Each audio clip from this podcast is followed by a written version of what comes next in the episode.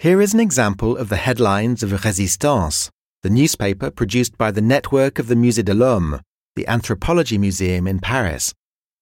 The newspaper provided a forum for discussing acts performed by the resistance throughout France against the occupying Nazis and the Vichy government.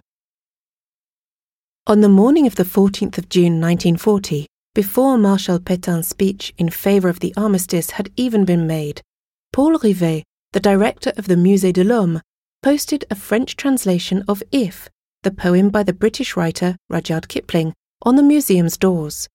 The message was clear stay dignified and keep fighting. A group formed within the museum's teams around the librarian Yvonne Oddon and the ethnologists Maurice Vildé and Anatole Lewitsky.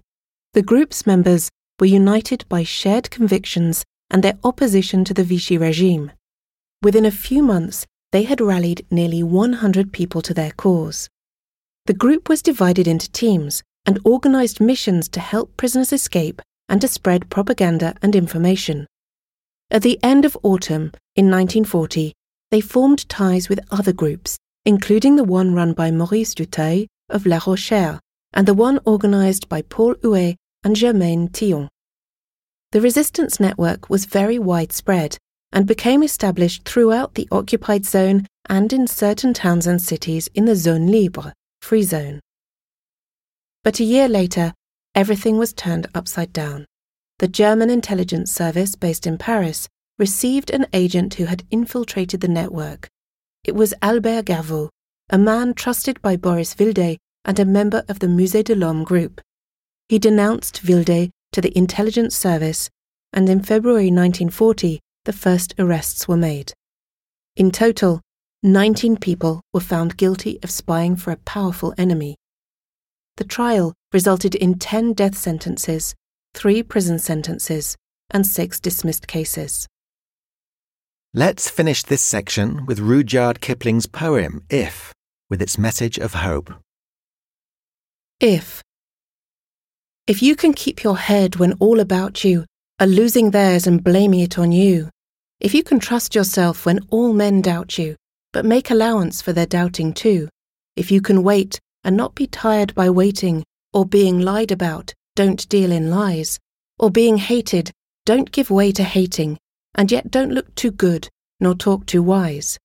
If you can dream, and not make dreams your master, if you can think, and not make thoughts your aim, if you can meet with triumph and disaster, and treat those two impostors just the same, if you can bear to hear the truth you've spoken twisted by knaves to make a trap for fools, or watch the things you gave your life to broken, and stoop and build 'em up with worn out tools, if you can make one heap of all your winnings and risk it on one turn of pitch and toss, and lose and start again at your beginnings, and never breathe a word about your loss. If you can force your heart and nerve and sinew to serve your turn long after they are gone, and so hold on when there is nothing in you except the will which says to them, Hold on.